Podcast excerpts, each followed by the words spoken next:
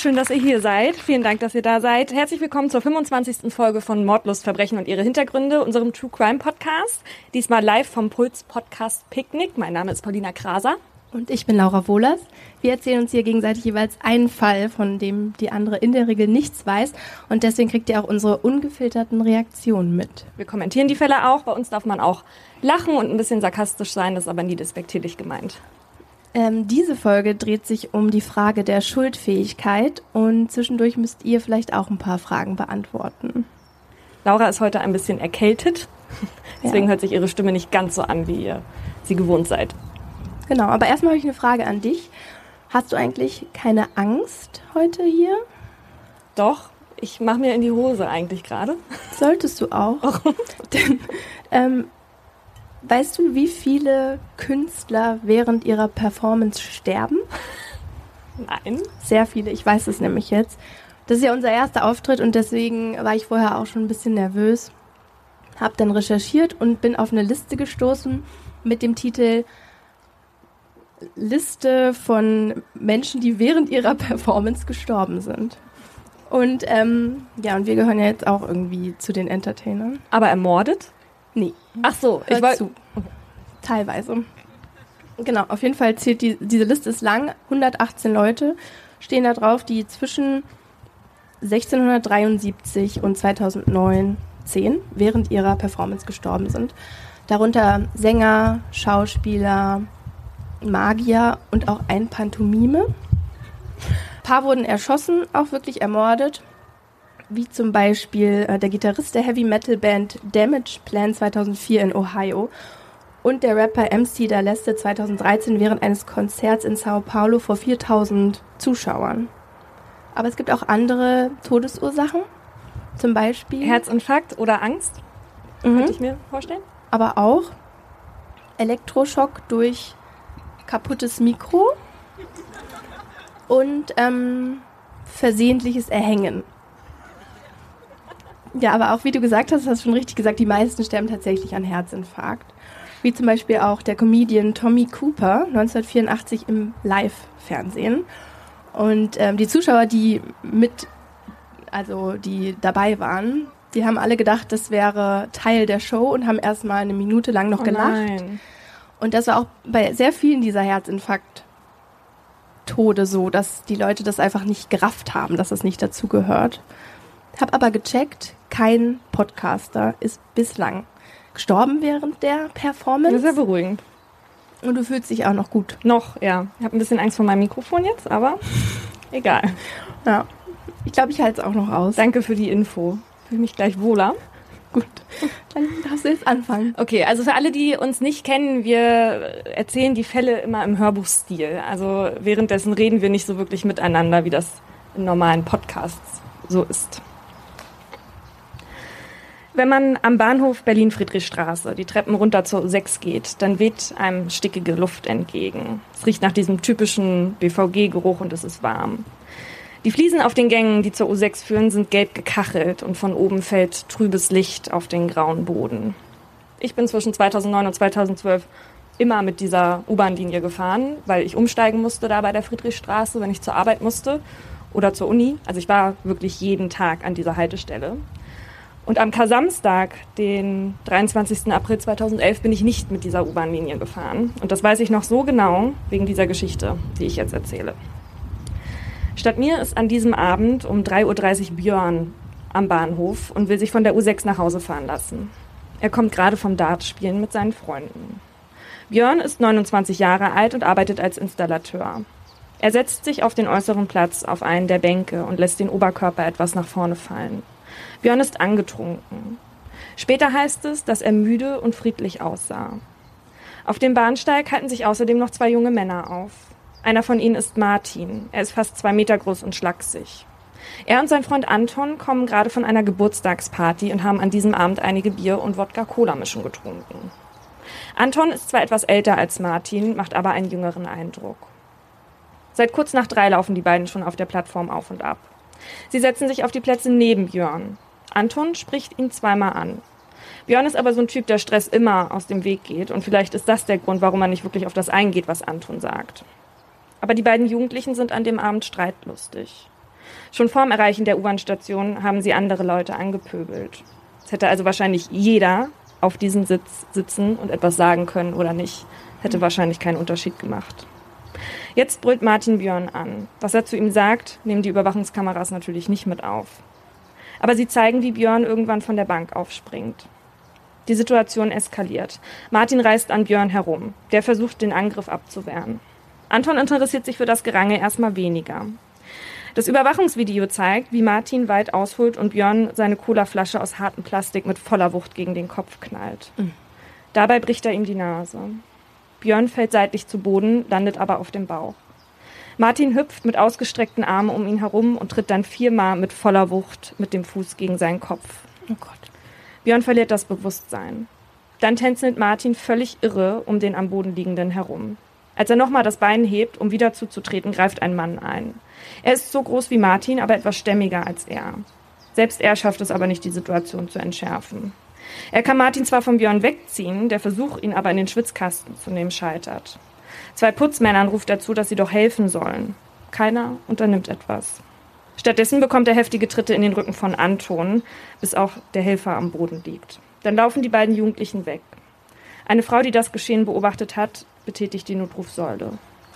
Björn kommt mit schweren Kopfverletzungen ins Krankenhaus und erleidet ein Schädel-Hirntrauma dritten Grades. Neben der gebrochenen Nase sind auch die Nasennebenhöhlen gerissen. Der Helfer kommt mit einer Kopfverletzung und Rückenschmerzen davon. Die Polizei veröffentlicht die Aufnahmen der Überwachungskamera und sie zeigen halt bewusst die Szene, in der Martin auf sein Opfer eintritt. Und ich weiß noch damals, als ich das gesehen habe, es war für mich so surreal, dass an einem Platz, wo ich mhm. immer bin, dass da sowas passiert. Das war ganz schön erschreckend damals. Und sie zeigen, äh, sie zeigen diese Szene eben so genau, weil sich durch diese Brutalität, die da stattfindet, einen schnellen Fahndungserfolg erhoffen. Und der Plan geht auf. Noch am Samstagabend stellt sich Martin. Zur Wache erscheint er in Begleitung seines Vaters. Gegen Martin wurde bereits Haftbefehl wegen versuchten Totschlags erlassen. Einen Tag später stellt sich auch Anton. Bei der Vernehmung gibt Martin an, dass er in aggressiver Stimmung war. Und er erklärt, dass er an dem Abend sehr viel getrunken habe. Der Jugendrichter nimmt ihn daraufhin erstmal nicht in Untersuchungshaft. Denn vor diesem Tag ist er nie auffällig gewesen. Er geht noch zur Schule und lebt bei seinen Eltern. Außerdem hat er sich freiwillig gestellt und damit bestünde keine Flucht- oder Verdunklungsgefahr. Martin muss zwar vorerst nicht in Haft, aber die Wirkung, die das veröffentlichte Video hat, ist für seine Familie trotzdem wie eine Strafe. Mhm. Das Haus der Eltern wird belagert, weil auf diesem Video ist halt sein Gesicht voll zu sehen. Ja. Und er und seine Eltern, die erhalten daraufhin Morddrohungen. Selbst der Hund. Björn darf an dem Ostermontag das Krankenhaus wieder verlassen. An den Übergriff kann er sich nicht mehr erinnern. Nach dem Dartspiel mit seinen Freunden ist alles schwarz. Er würde aber gern wissen, was passiert ist und guckt sich wie so viele andere in diesen Tagen das Video an. Als er sieht, mit welcher Gewalt er dort niedergeschlagen wird, bricht er zusammen. Ein zweites Mal kann er sich das nicht ansehen. Martins Vater sagt gegenüber der Bild, dass sich sein Sohn gern persönlich bei Björn entschuldigen würde und dass es ihm wahnsinnig leid tue. Björn findet, dass das, was ihm widerfahren ist, nicht zu entschuldigen ist. Ein persönliches Treffen kommt also nicht zustande, aber dafür schickt Martin Björn einen Brief. Darin schreibt er, ich schäme mich sehr. Mich quält dieser Vorfall zutiefst. Der Gedanke daran lässt mich nicht los. Und weiter, die ganze Sache ist für mich nicht verarbeitet und abgeschlossen. Ich hoffe, dass Ihre seelische und körperlichen Wunden schnellstmöglich verheilen und dadurch Ihre Lebensqualität nicht auf Dauer beeinträchtigt wird. Dieser Brief wird dann auch im August desselben Jahres bei der Verhandlung vorgelesen. Björn wundert das nicht. Er und seine Familie hatten von Anfang an gedacht, dass der Brief eher so ein Versuch ist, eine Strafmilderung mhm. zu erhalten. Die könnte für Martin auch wichtig sein. Er ist wegen versuchten Totschlags angeklagt und könnte im Ernstfall mehrere Jahre Haftstrafe bekommen. Auch seine Schuldfähigkeit spielt hier eine große Rolle. Bei 2,0 Promille bis 2,9 Promille könnte eine verminderte Schuldfähigkeit vorliegen. Ab 3,0 im Zweifel sogar eine Schuldunfähigkeit. Beide könnten das Strafmaß mildern. Auf der Anklagebank sitzt ein schmächtiger junger Mann, ein angehender Abiturient im blauen Hemd mit gut frisiertem Haar. Hohes Gericht, meine Damen und Herren, ich kann und möchte meine Taten weder rechtfertigen noch entschuldigen. Das sagt er da zu Prozessbeginn. Martins Aussagen sind wohl überlegt. Wenn er redet, dann ruhig. Die Worte, die er benutzt, klingen gestelzt. Nicht so, wie man es von einem 18-Jährigen erwarten würde, der gegen den Kopf eines wehrlosen Opfers tritt. Mhm. Martin erzählt, dass er seine Kindheit als eigentlich ganz normal beschreiben würde. Abgesehen davon, dass seine Eltern schon früh schwer erkrankt sind. Sein Vater hat Parkinson und seine Mutter unter anderem Depressionen. Beide sind Frührentner. Martin wird ein hohes Maß an Selbstaggression bescheinigt. Schon als Teenager ritzte er sich selbst. Martin schildert dem Gericht, dass er Björn in einer Überreaktion niedergeschlagen habe, weil er selbst Angst hatte und sich in der Not sah, sich zu verteidigen. Mhm. Der lag am Boden. Wovor hatten Sie Angst? Ja. fragt ihn der Vorsitzende Richter.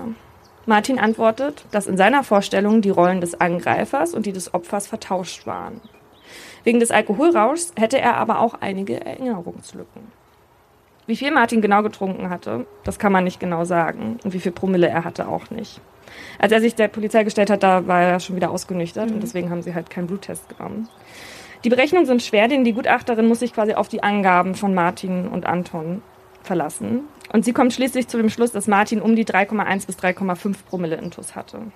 Ein weiterer Hinweis für einen Zustand nahe dem Vollrausch ist die Szene des Überwachungsvideos, die sich vor dem Angriff abgespielt hat. Darauf zu sehen ist erst Anton, wie er ins Gleisbett uriniert und danach Martin, wie er ganz ruhig ins Gleisbett steigt und dann damit Schotter um sich wirft. Und er guckt nicht nach einfahrenden Zügen oder mhm. irgendwie sowas. Eben wegen dieses Verhaltens äh, schließt die Gutachterin eine erheblich verminderte Steuerungsfähigkeit nicht aus. Mhm. So. Allerdings war, wie das Video beweist, ja jeder Tritt auf den Kopf ein gezielter Treffer. Also Koordinierungsschwierigkeiten hatten die beiden gar nicht. Und deswegen ist jetzt die Frage, wird er vermindert schuldfähig gesprochen oder nicht? Was meint ihr? Wer meint, dass er vermindert schuldfähig gesprochen wird? Und wer meint nicht? Es sind mehr. Mehr nicht? Okay. Meine Tat ist eine Schweinerei und sie auch mit und sie ist auch mit dem, mit dem vielen getrunkenen Alkohol nicht zu entschuldigen, gibt Martin vor Gericht zu. Trotzdem macht der getrunkene Alkohol ja in den meisten Fällen einen, großer, einen großen Unterschied. Mhm. Die Urteilsverkündung dauert eineinhalb Stunden. Martins Blick ist währenddessen leer. Als es um seine Tat geht, schaut er nach unten und pult an den Fingernägeln. Dann hört er, wie der Richter sagt, dass er während dieser entscheidenden Minuten schrecklich entgleist ist. Das Gericht erkennt zwar an, dass Martin über sein eigenes Verhalten schockiert ist, gleichzeitig heißt es aber, dass Martin das Schicksal seines Opfers egal gewesen sei und er seine Tat auch beendet hätte, wenn nicht eben dieser mutige Helfer mhm. eingegriffen hätte. Die Erinnerungslücken, von denen die Angeklagten sprechen, glauben sie nicht. Martin sei zwar wegen des hohen Alkoholeinflusses erheblich vermindert schuldfähig gewesen, unter Vollrausch hätte er aber nicht gestanden. Wegen versuchten Totschlags bekommt Martin nach Jugendstrafrecht eine Haftstrafe von zwei Jahren und zehn Monaten, mhm. die nicht zur Bewährung ausgesetzt wird. Die Straße kann nach einem Drittel zur Bewährung ausgesetzt werden. Also heißt, er müsste dann nur so elf Monate absitzen. Und danach könnte er sein. Abitur weitermachen. Anton hatte vor Gericht nicht so bedacht geredet wie Martin. Ihm fehlten oft die Wörter. Er wird wegen gemeinschaftlicher gefährlicher Körperverletzung, Nötigung und unterlassener Hilfeleistung zu einer Geldstrafe von 250 Euro verurteilt und muss einen Erste-Hilfe-Kurs absolvieren. Björn ist froh, dass das Urteil nicht zur Bewährung ausgesetzt wurde.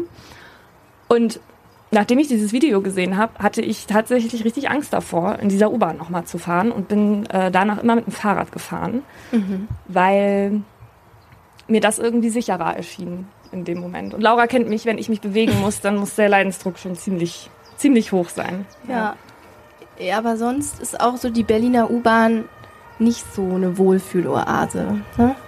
Generell nicht. Nicht so. Ähm, aber eine Frage noch. Was heißt, er hat völlig irre um den herum getanzt?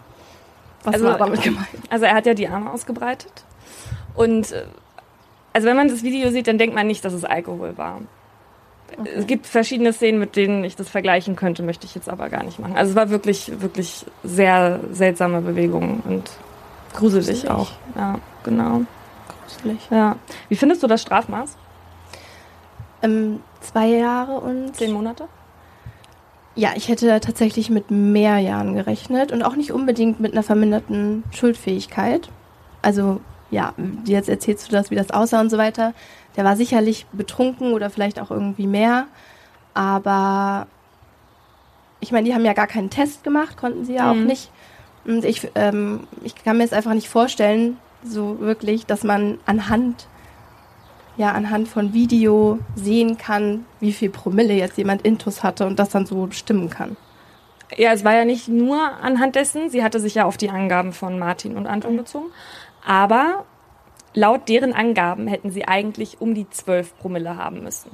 Also irgendwas hat da schon nicht so richtig funktioniert. Okay. Und deswegen hat sie offenbar einen anderen Berechnungsspiegel genommen, hat vielleicht dann gesagt, naja, dann stimmt halt nur das und das und das. Mhm. Und dann halt eben auf das Videomaterial geguckt und da kam sie dann halt auf 3,1 bis 3,5. Ja. Okay. Genau. Ähm, der Fall hat ja ein paar Parallelen zu Dominik Brunner, in den hatten wir in der 23 genau, das in der vorletzten Folge gesprochen. Genau. Die beiden waren ja auch alkoholisiert, oder? Und es waren auch öffentliche Verkehrsmittel. Ja, ja, genau. Die waren auch betrunken, aber da gab es ja kein, keine verminderte Schuldfähigkeit, weil der Gutachter halt meinte, ja, die waren zwar betrunken, aber die konnten sich irgendwie noch, waren noch voll orientiert und situiert, dass sie es quasi überblicken konnten. Und ja, und da hat der Haupttäter ja sogar fast zehn Jahre bekommen. Wegen versuchten, äh, wegen Mordes. Mordes dann ja. auch, ja. Stimmt, genau, ja. Ähm, gut, also hier hat man ja gesehen, dass die völlig enthemmt waren. Alleine schon wegen dieser Szene im Gleisbett. Ja, die ist schon wirklich skurril gewesen. Ja. ja. Kann man denn sagen, wie viel oder wie sehr jetzt diese verminderte Schuldfähigkeit das Strafmaß beeinflusst hat, also was er sonst bekommen hätte? Nee, also das kannst du ja in der Regel gar nicht machen. Die Staatsanwaltschaft hatte vier Jahre gefordert. Ähm, und bei der Tat, die Dominik begangen hat, da ist es in der Regel so nach Jugendstrafrecht, wären möglich gewesen sechs Monate bis zehn Jahre. Aber er kam danach eh in den offenen Vollzug. Also er hat auch nur ein paar Monate abgesessen im Endeffekt. Blieb also nicht so lange. Ja. Mhm. Und das war aber nicht das Einzige, was sich auf das auf das Strafmaß ausgewirkt hat. Also du hast ja gerade gesagt, du hättest gedacht, dass er mehr bekommt. Mhm. Ja? ja? Und äh, da haben aber noch andere Faktoren eingespielt, also nicht nur der Alkohol. Und ich habe das eigentlich alles erzählt in dem Fall. Hat einer von euch eine Ahnung, was da noch mit reingespielt hat? Weshalb er nur in Anführungsstrichen zwei Jahre und zehn Monate bekommen hat? Hat einer eine Ahnung? Da hinten? Ähm, ja, es wurde ja gesagt, dass da schon medial sehr stark berichtet wurde, dass die Familie sehr gelitten hat.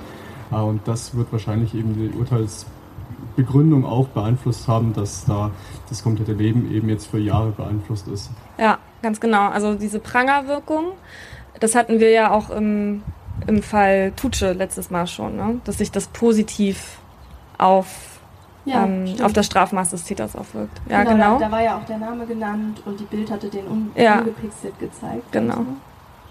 Großartige Arbeit. Da findet dann quasi so ein, so ein Ausgleich statt. Noch jemand? Ähm, vielleicht noch, dass er sich selbst gestellt hat. Hm. Aber das war nach dem Video erst, oder? Ja. Dann ja. Kann man auch drüber nachdenken. Wie, ja, das zählt trotzdem. Hat noch jemand eine Ahnung? Vielleicht, dass er im Gerichtssaal Reue gezeigt ja. hat und gesagt ja. hat, dass ihm leid tut und auch der Brief von seinem Vater vielleicht. Ja, ganz genau. Also äh, Martin hatte Björn mehrere Briefe geschrieben, mehrere Entschuldigungsbriefe. Ja. Noch was? Jugendstrafrecht vielleicht? Also ich bin mir gerade nicht sicher, ob ihr gesagt habt, wie alt die beiden waren. Genau, also er war 18 und galt aber als Heranwachsender. Das kann man im Jugendstrafrecht quasi auch berücksichtigen. Ähm, Genau, also nach Jugendstrafrecht wurde er auch verurteilt. Genau, und dann. Ähm, Hallo, wir haben hier noch. Ah, Entschuldigung. Es wurde ja auch gesagt, dass er gerade dabei war, sein Abitur zu machen. Und ich könnte mir vorstellen, dass man jemandem dann vielleicht die Chance auch nicht nehmen will, wenn er gerade in seiner Schullaufbahn drin ist. Ja, richtig. Also er war nicht vorbestraft, äh, hast du total recht. Der ist in, äh, in seinem Abitur gewesen. Der wurde auch als als äh, überdurchschnittlich intelligent eingestuft und man hat sich gefragt, warum sollen wir jemand, also einen jungen Menschen quasi so aus dem Leben reißen, der vorher auch noch nicht auffällig war. Also die hatten gesagt, diese Tat an sich war ihm eigentlich wesensfremd. Voll genau. die Experten ja, hier. voll. Ja, und wegen dieser Berichterstattung, äh, Laura und ich machen da nochmal eine extra Folge zu, weil das tatsächlich so viel hergibt alles, dass wir da nochmal eine ganze Folge uns dem widmen wollen. Genau. Da mache ich jetzt weiter. Mhm. Meine Geschichte zeigt, dass das persönliche Schuldempfinden nicht von einem Gerichtsurteil abhängt. Januar 2007. Durch das Haus führt eine lange rote Blutspur. Die Treppe hoch und bis ins Schlafzimmer. Und das erste Mal seit Monaten hört Matthias Stille. Rückblick. Oktober 2006. Matthias ist 28 Jahre alt und kurz davor, seine Doktorarbeit in Philosophie an der Uni Wien zu schreiben. Sein Doktorvater soll kein geringerer sein als der Starphilosoph Peter Sloterdijk. Jeden Dienstagabend hängt Matthias während der dreistündigen Vorlesung wie gebannt an den Lippen des Professors. Der Vorlesungssaal fühlt sich so schnell, dass Matthias immer schon eine Stunde früher da ist, um die besten Plätze in der ersten Reihe zu ergattern. Heute soll Matthias einen Vortrag halten. Er hofft, dass dieser seine Eintrittskarte in das begehrte Seminar für Doktoranden wird. Und tatsächlich lädt Sloterdijk Matthias nach seinem Vortrag in den Inner Circle ein. Matthias platzt vor Stolz, weil das bedeutet, dass er ab jetzt viel mehr Zeit hat, mit ihm über Philosophie zu diskutieren. Und auch Sloterdijk scheint sehr interessiert an seinem neuen Spross. Das meint Matthias daran zu merken, dass sein Dozent offenbar hinter seinem Rücken Informationen über ihn einholt. Von einem auf den anderen Tag spricht er ihn nämlich immer wieder versteckt an. Einmal zum Beispiel bezeichnet Sloterdijk Mönche als Athleten Christi und schaut Matthias dabei ganz tief in die Augen. In dem Moment erinnert sich Matthias daran, dass sein Onkel ihn als Kind immer Superathlet genannt hat, weil er so gut schwimmen konnte. Ja. Matthias fragt sich, warum Sloterdijk solche Informationen über ihn einholt und vermutet dahinter ein psychologisches Spiel eine Art Herausforderung unter Philosophen. Als Matthias ein paar Tage später durch den Park in der Nähe der Bibliothek schlendert, kommt ihm eine Gestalt auf einem Fahrrad entgegen. Zielstrebig steuert sie auf ihn zu. Es ist Sloterdijk. Dem Professor ist er noch nie außerhalb der Abendstunden begegnet. Matthias überkommt ein beunruhigendes Gefühl.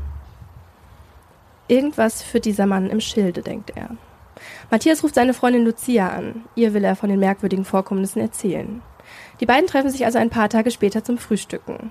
Lucia rät ihm, sich von dem Professor fernzuhalten. Er tut dir nicht gut, sagt sie. Nach dem Frühstück spazieren die beiden noch über den Naschmarkt, als plötzlich ein Mann mit einem Fotoapparat vor ihnen auftaucht und immer wieder auf den Auslöser drückt. Matthias ist wie paralysiert. Das kann kein Zufall sein, denkt er. Gerade an dem Tag, an dem er seiner Freundin von dem Komplott erzählt, taucht eine Art Paparazzi auf. Sloterdijk muss Bescheid wissen. Anders kann Matthias sich das nicht erklären. In den Wochen nach dem Vorfall auf dem Naschmarkt steht Matthias komplett neben sich. Er kann nicht essen, nicht richtig schlafen, überall entdeckt er Zeichen und fühlt sich verfolgt. Dauernd stellt er sich die Frage, was das alles soll. Was sollte dieses Spiel? An Heiligabend steht Matthias in seiner Wohnung und schaut aus dem Fenster, als es ihm wie Schuppen von den Augen fällt. Es geht nicht um Sloterdijk oder den Fotografen vom Naschmarkt. Es geht um etwas viel Größeres. Sie waren nur Figuren in einem bedrohlichen Endzeit-Szenario. Und dann hört Matthias zum ersten Mal die Stimme. Ich bin eine Bestimmung, eine göttliche Fügung. Ich schenke dir telepathische Kräfte und außerordentliche Begabungen. Nutze sie, sobald du in Gefahr gerätst, flüstert sie. Gott hatte ihn ausgewählt, diese Apokalypse zu stoppen. Und heute, an dem Tag der Geburt Christi, hatte er die Stimme zu ihm sprechen lassen. In den Tagen darauf spricht die Stimme immer wieder zu Matthias. Sie erzählt ihm, dass er in einen Kampf ziehen wird. Vor seinem geistigen Auge sieht er brennende Häuser, Armeen, die gegeneinander aufmarschieren. Er hört Schreie und das Weinen von Kindern. Matthias braucht Verbündete in dem bevorstehenden Kampf. Deshalb ruft er Lucia an. Die beiden treffen sich in einem Restaurant namens Ohm, das Lucia rausgesucht hatte. Als Matthias das asiatische Restaurant betritt, sieht er überall orange gekleidete Menschen. Das lässt ihn darauf schließen, dass die Buddhisten sich auch in den kommenden Kampf einmischen werden. Logisch. Aber Lucia trägt einen orangefarbenen Wollmantel. Sie ist Teil des Spiels, glaubt Matthias. Sie kann nicht seine Verbündete werden. Er muss das Spiel alleine durchziehen. Als er ein paar Tage später in der Nähe seiner Wohnung spazieren geht, bleibt er wie angewurzelt auf dem Heldenplatz stehen. Hier war Adolf Hitler das erste Mal vor das österreichische Volk getreten. Und genau an diesem Ort hört Matthias auf einmal qualvolle Schreie und sieht große Pfützen aus Blut. Als nächstes fällt sein Blick auf ein Wahlplakat des Rechtspopulisten Jörg Haider, das komplett in Orange gehalten ist. Er hört die Schreie der Juden, die durch die Nazis gequält wurden, und er erinnert sich an das Lokal Ohm, in dem alles orange gewesen war. Die Buddhisten und die Nazis hatten sich zusammengetan, um den Glaubenskrieg für sich zu entscheiden.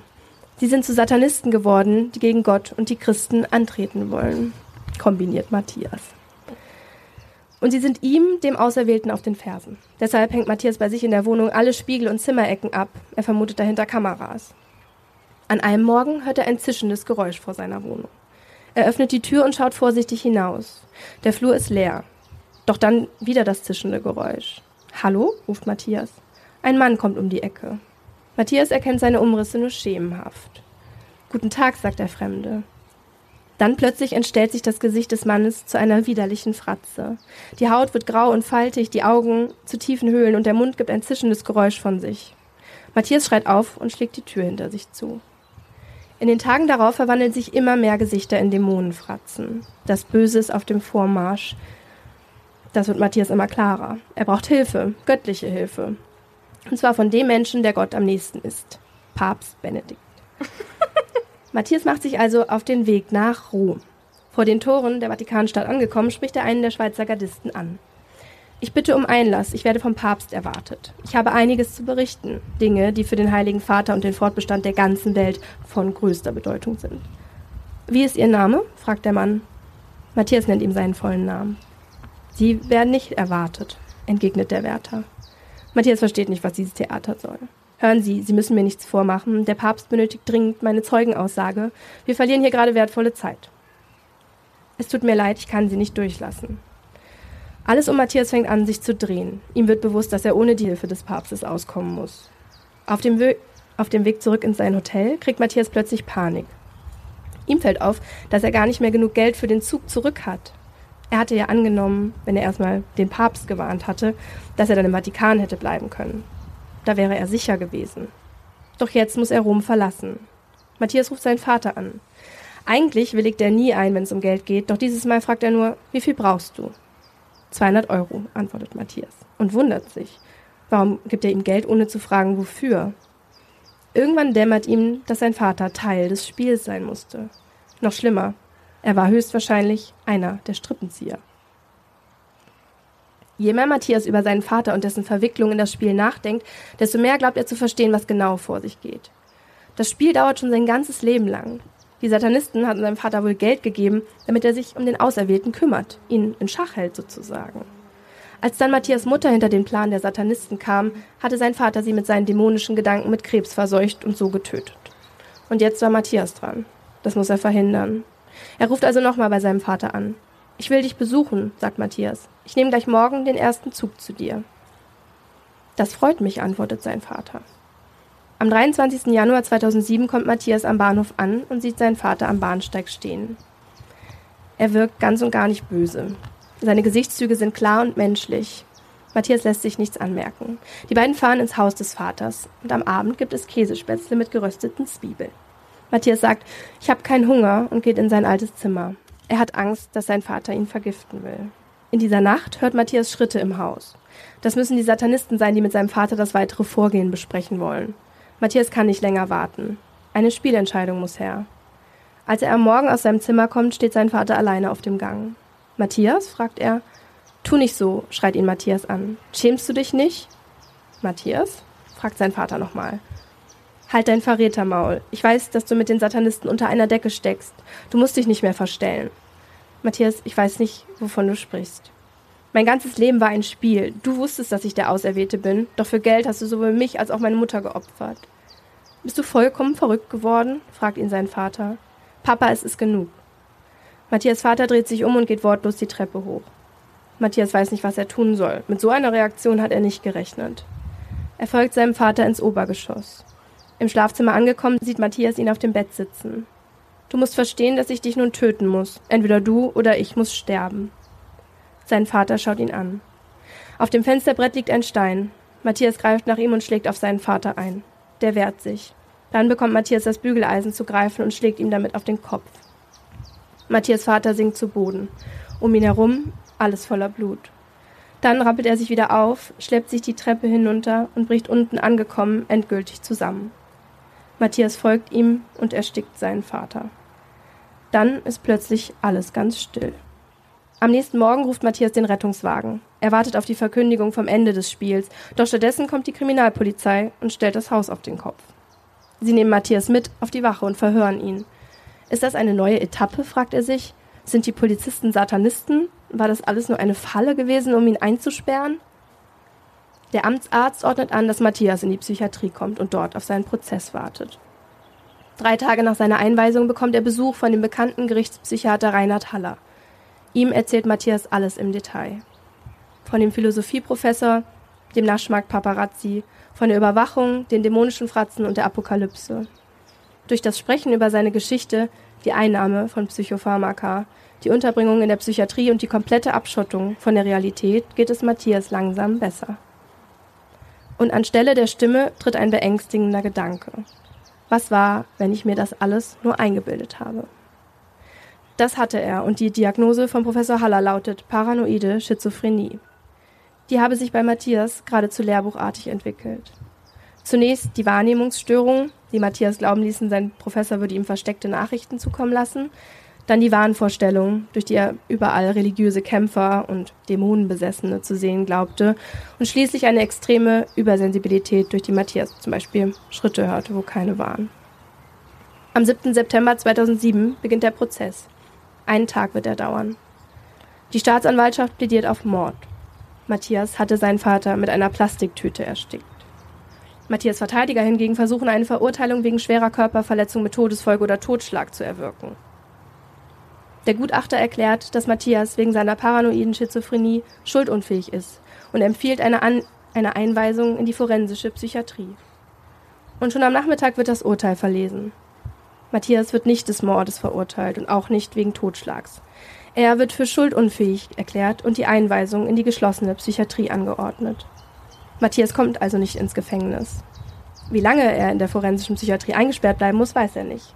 Bei Unzurechnungsfähigkeit geht es nicht um die Strafe, sondern darum, mhm. die Bevölkerung zu schützen, bis die Krankheit quasi abgeheilt ist.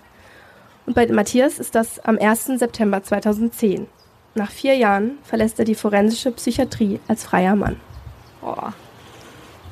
Also bei, bei so einer Tat ist das ja. schon ganz schön heftig. Was davon war denn eigentlich real? War irgendwas real? Ja, also die Uni und äh, die Vorlesungen, der war wirklich bei diesem Star-Philosoph und er ist auch sogar in dieses Dissertantenseminar reingekommen und hatte dann dadurch mehr Kontakt zu ihm und ja, hat mit ihm geredet und hat sich dann diese Nachrichten vorgestellt, die es nicht gab. Hm. Und er ist auch wirklich nach Rom, also das war schon so. Am geilsten finde ich die Szene, wie er da vor dem Schweizer Wachmann stand. Ja. Der hat sich wahrscheinlich auch nur gedacht, what the fuck? Wird er wahrscheinlich nicht zum ersten Mal erlebt haben. Ja, wahrscheinlich. Aber bei Schuldunfähigkeit gibt es ja eigentlich keine Strafe und deswegen können wir eigentlich auch nicht vom Strafmaß reden. Aber was sagst du denn generell zu vier Jahren, wo andere Täter jetzt bei so einem ähnlichen Delikt jetzt 15 Jahre nicht in Freiheit sein können normalerweise?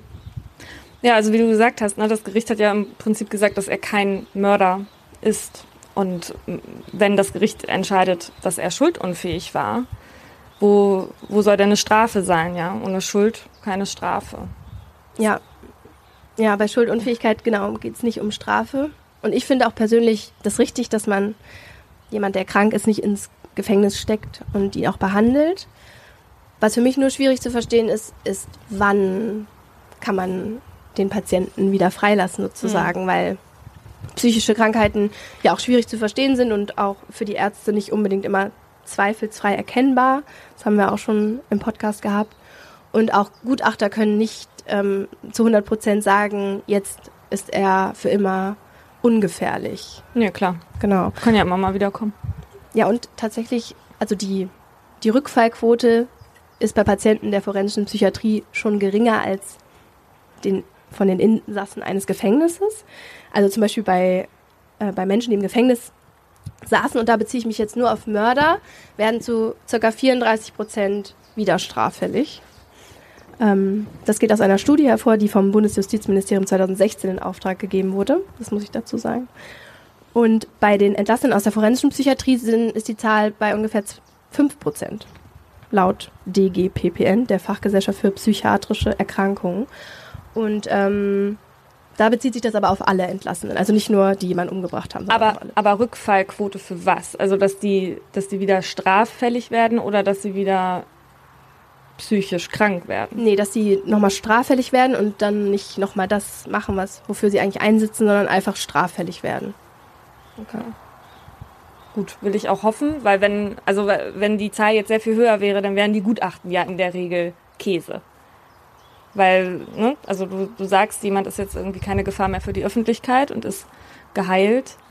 Ähm, und dann gehst du ja in der Regel davon aus, dass das Personen sind, die vielleicht gar nicht anfällig für Straftaten sind. Ja, aber 5% sind ja trotzdem noch 5%. Und also es kommt dann immer mal wieder zu solchen Fällen. Zum Beispiel 1994 in Eichelborn. Da steht eine der größten forensischen Psychiatrien in Deutschland. Und da war halt ein Patient auf Freigang, also der war noch nicht mal entlassen, sondern er war einfach alleine unterwegs, hat dann äh, ein kleines Mädchen ermordet. Und danach war natürlich der Aufschrei groß und die Gutachter wurden natürlich an den Pranger gestellt. Ja. Okay. Ja, es gibt halt ein Restrisiko. Was besonders wichtig ist, ist halt, dass, also um dieses Risiko zu minimieren, ist die Nachsorge von den Patienten. Also die ambulante Therapie zum Beispiel.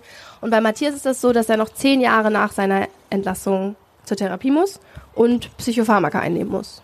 Wie lange? Zehn Jahre. Zehn Jahre Psychopharmaka. ja. Das ist die eigentliche Strafe, ne? Er kann die nicht absetzen, wenn er, wenn er sich gesund fühlt oder wenn Ärzte sagen, er ist gesund? Nee, das ist, das ist Pflicht. Das ist so eine Art Bewährungsauflage. Was, also, es kommt mir auch komisch vor, ja, also zehn Jahre und dann einfach nicht mehr, dann ist er geheilt oder wie? Geheilt ist ja durch Psychopharmaka eh nicht. Also die lindern ja nur die Symptome.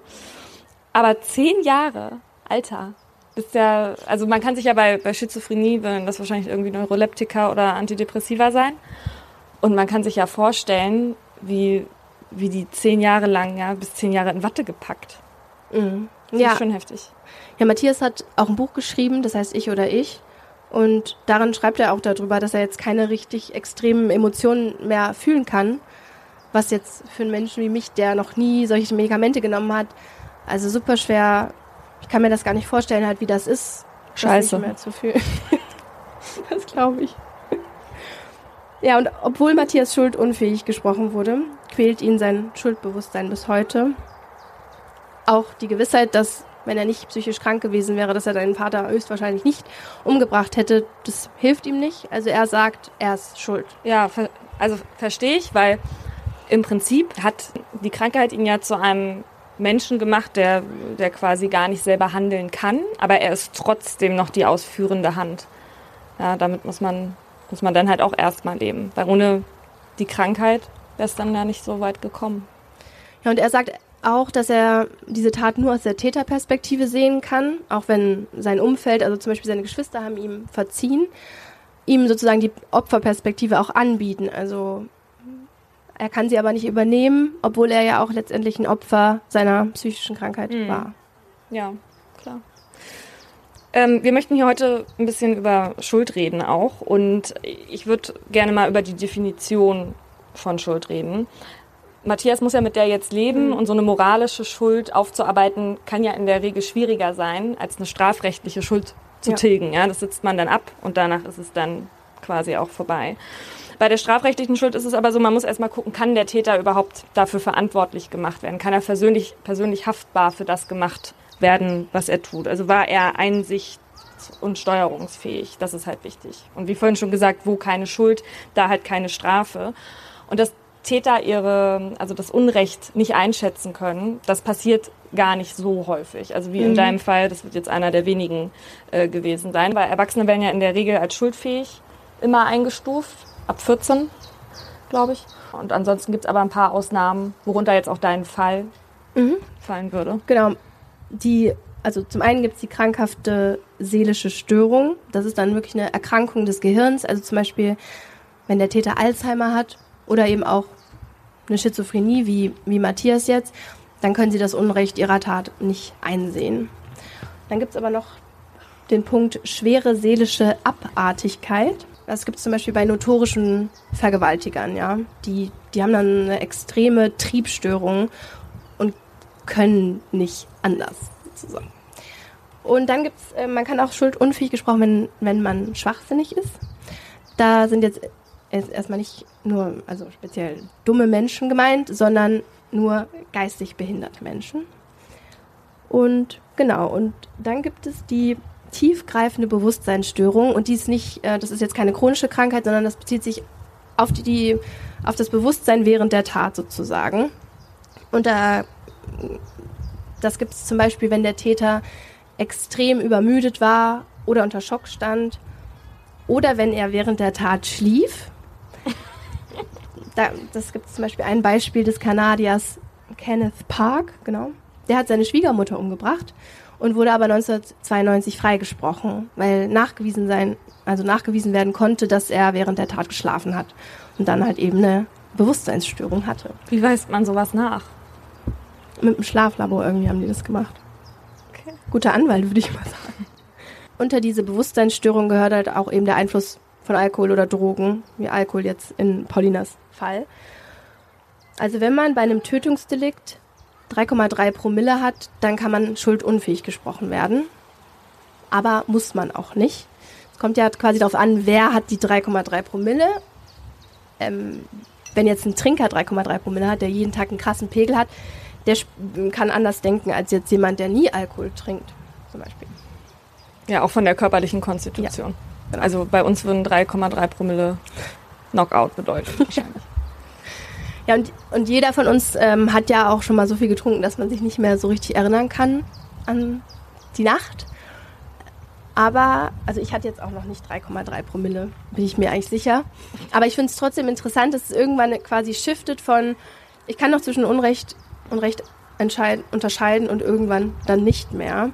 Weil ich persönlich würde jetzt davon ausgehen, egal wie viel ich gesoffen habe, ich kann noch entscheiden, was Recht und Unrecht ist. Ja, weiß ich nicht. Also jetzt würde ich auch denken, ich weiß, dass man sich nicht zum Beispiel auf eine Hauptstraße legt nachts, wenn man besoffen ist, wo es dunkel ist, wo viele Autos fahren oder Straßenschilder klauen oder so. Nicht, dass ich das jemals getan hätte, aber kennt niemand. Aber in dem Moment denkt man sich dann ja wahrscheinlich auch, also ist man sich dessen dann wahrscheinlich auch nicht bewusst oder ist es einem halt egal. Ja, gut. Aber damit gefährdest du jetzt ja nicht unbedingt direkt jemanden. Also, okay, wenn du auf der Straße liegst und dann macht jemand einen Unfall wegen dir, dann schon, wenn du theoretisch dann auf der Straße liegst. Aber ich sehe jetzt einfach nicht, dass du, egal wie besoffen du bist, ähm, dir ein Messer holst und jemanden abstichst. Absichtlich. Ja, das sehe ich jetzt auch nicht. Aber das, das sehen die Täter wahrscheinlich währenddessen dann oder vorher auch nicht, ja. Hm. Also das sind ja meistens dann eher Situationen, die eskalieren, denke ich mir. Ja. Hm. Naja. Ähm, ich habe, als ich mir, als ich mir über die Schuldfrage Gedanken gemacht habe, da habe ich mich an ein Interview erinnert. Das habe ich vor einem Jahr oder so mit einem ehemaligen Einbrecher gemacht. Und der hat erzählt, dass die bei ihren Streifzügen, da haben die Jungs immer harten Alkohol mitgenommen, damit sie, wenn irgendwas schief geht, also die haben große Einbrüche gemacht, ja. Und wenn was schief ging, dann hatten sie halt hochprozentigen Alkohol dabei, damit sie sich dann noch schnell einen reinknallen können, damit sie im Zweifel dann halt eben eine mildere Strafe bekommen. Ja, clever. Clever, clever. Mhm, sehr clever. Als ich darüber nachgedacht habe, da bin ich auf die Actio Libera in Causa gestoßen. Das heißt in der Ursache freie Handlung und das ist so eine Art Ausnahmeregelung.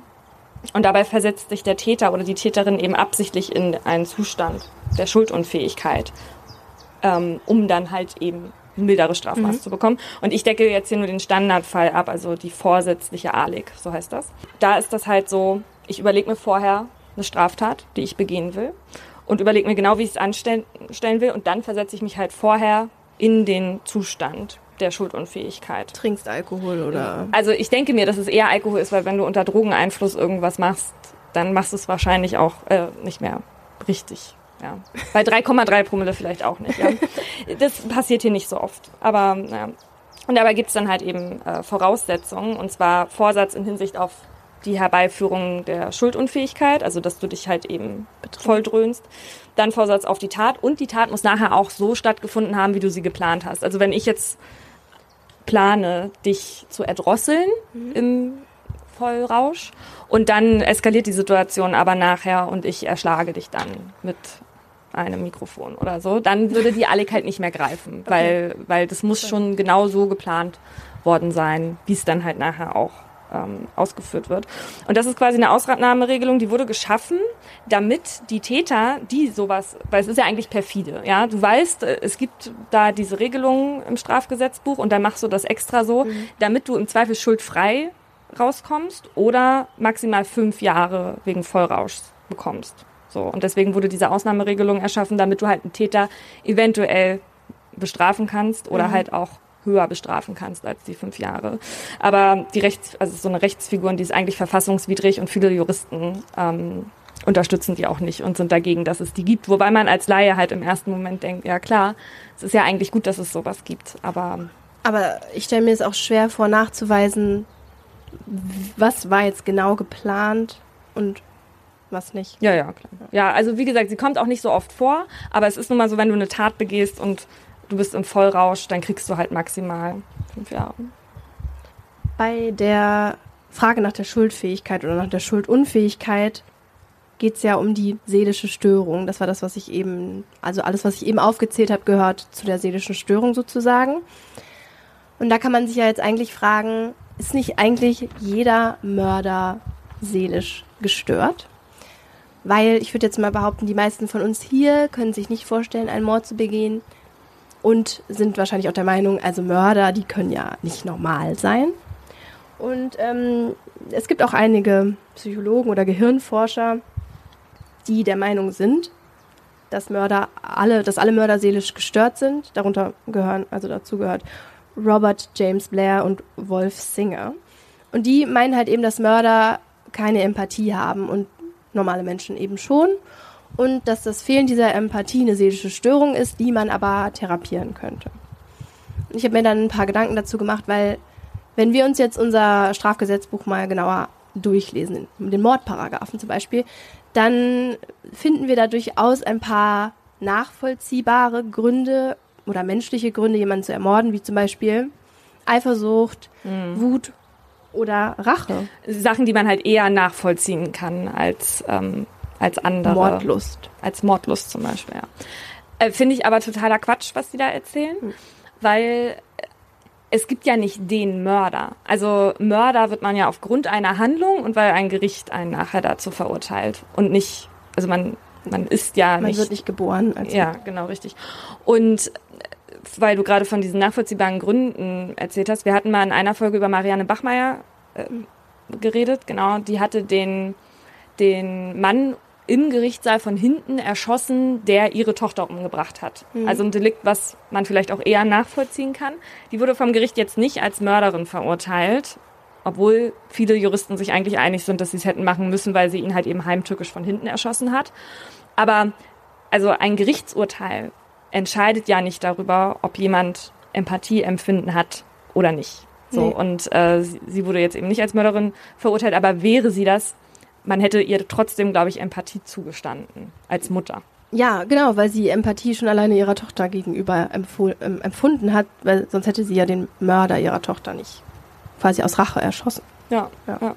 Ja. ja, und das ist, also deswegen ist es auch nicht so verwunderlich, dass das gar nicht so häufig vorkommt, dass ein Täter oder eine Täterin schuldunfähig gesprochen wird. Hm. Ja. Weil wir gerade von Empathie reden. Äh, es gibt bei Narzissten und bei Psychopathen ist es so, dass Hirn, bestimmte Hirnareale nicht richtig durchblutet sind oder die nicht so richtig miteinander verknüpft sind. Aber das gilt halt eher für Menschen, die diese, die diese Eigenschaften haben. Also nicht wegen eines, wegen eines Urteils dann eben Mörder sind.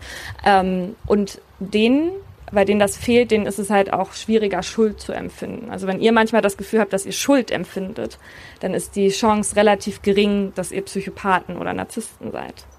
Und Schuld ist eine Emotion, die hilft uns quasi im Zusammenleben miteinander, miteinander umzugehen, weil eine Schuld sagt quasi immer was über dein, über deine moralischen Richtlinien mhm. aus. Und wenn du gegen die verstößt, dann empfindest du halt eben Schuld. Und es gibt Menschen, die fühlen öfter Schuld als andere. Ich fühle mich sehr oft sehr schuldig. In letzter Zeit festgestellt. Fühlt sich oft oder nicht oft? Ich fühle mich oft, oft schuldig, okay. ja. Und das könnte entweder daran liegen, dass ich entweder ähm, mich oft daneben benehme oder dass ich einen sehr hohen moralischen Wertekompass habe, den nicht mal ich erfüllen kann, habe ich mir gedacht. Den hast du auch an mich, ne? Weiß ich gar nicht, wie du darauf kommst. Ja, er wird übertragen auf alle anderen. Wann hast du dich das letzte Mal schuldig gefühlt? Ja, genau. Als ich den ähm, Geburtstag meiner Oma vergessen habe, das hast du, glaube ich, noch mitbekommen. Eigentlich kann ich das nicht vergessen, weil ich eine Erinnerung im Handy habe. Und das gilt für alle meine Freundinnen hier auch. Nur leider ist sie meistens erst, diese Erinnerung kommt irgendwie erst nachmittags. Und ähm, an diesem Tag, dieses Jahr, als meine Oma Geburtstag hatte, ich glaube, es ist der 27. März, habe ich sie aber schon in der Früh angerufen, weil ich irgendeine Frage hatte. Ich wollte irgendwas von ihr wissen. Und sie dann so, hallo, und hört dann meine Frage und meint dann so, ich habe ich hab heute Geburtstag, du Armleuchter. Meint Zitat. Wie alt ist deine Oma nochmal? 93. ähm, und ich, oh Gott, und dann hatte ich direkt richtig starke Schuldgefühle und ich wollte diese Schuldgefühle quasi austricksen und deswegen bin ich direkt zum PC und habe gegoogelt, ähm, Blumen liefern sofort, jetzt, an diesem Tag noch. Das gibt es aber nicht in Deutschland. Auf jeden Fall, genau, das ging nicht, aber es ging, ging eben nächster Tag. Habe ich es natürlich schnell gemacht. Und dann habe ich meine Oma nochmal am Nachmittag angerufen und meinte so, sind eigentlich meine Blumen schon angekommen? Um ihr quasi zu zeigen, dass ich eigentlich schon an ihren Geburtstag gedacht hatte. Also schon wahrscheinlich, weil Omas ja denken, also wenn was ankommt, dann ist es wahrscheinlich von vor drei Wochen bestellt worden. Und ähm, genau, und die Blumen kamen dann nächsten Tag an und sie war auch glücklich und ich hatte so ein bisschen meine Schuldgefühle ja getilgt. Aber du hast ihr ja eigentlich was vorgegaukelt dann in dem Moment. Ja, damit habe ich dann auch mir was vorgegaukelt. Hat funktioniert ja. offenbar. Ja. Was war bei dir? Ich hatte das letzte Mal mit dir neulich eine Situation gehabt. Und zwar haben Laura und ich, äh, wir haben über ein Projekt gesprochen, was wir nächstes Jahr machen möchten. Und, La und Laura war sich noch nicht so sicher, ob wir das zeitlich hinbekommen. Und dann habe ich die Aber Paulina will es unbedingt. Genau, habe ich die einzig ähm, rationale Reaktion hervorgebracht mir doch egal, dann mach ich das halt eben alleine. Ich brauche dich dafür nicht. Und Laura war danach sehr sauer auf mich. Ja, ich, wir saßen im Auto und haben ja. erstmal nichts mehr gesagt. nachher dachte ich auch so, boah, was bin ich für ein Arschloch, ey, ist eigentlich voll unfair. Naja, ich habe mich nicht entschuldigt, glaube ich. Ähm, ich nehme deine Entschuldigung. Ja, ich, äh, ähm, musst du gar nicht, denn ich habe mir schon selbst verziehen. denn äh, darüber rede ich jetzt nämlich. Und zwar habe ich in einem Artikel der Zeit über Schuld gelesen, dass Schuld ein warmes Gefühl ist. Und nur wer, wer sich schuldig fühlt, der kann die Schuld auch wieder auflösen. Und deswegen können wir dann nochmal darüber nachdenken bis zur nächsten Episode, was wir jemandem verzeihen möchten. Oder vielleicht auch uns selbst. Und deswegen habe ich mir jetzt verziehen. Ich fühle mich warm. Schön. mir ist auch warm. Schön. Ja, und in der nächsten Folge geht es übrigens um Cold Cases. Und da sprechen wir unter anderem endlich über den Fall Madeleine McCann und auch über die neue Doku zu dem Fall. Und äh, deswegen an alle unsere Hörer und vielleicht auch ihr, wenn ihr mitreden wollt oder checken wollt, was Paulina und ich halt labern, dann könnt ihr die Doku anschauen. Vielen Dank, dass ihr hier wart Danke und uns zugehört habt. Dankeschön.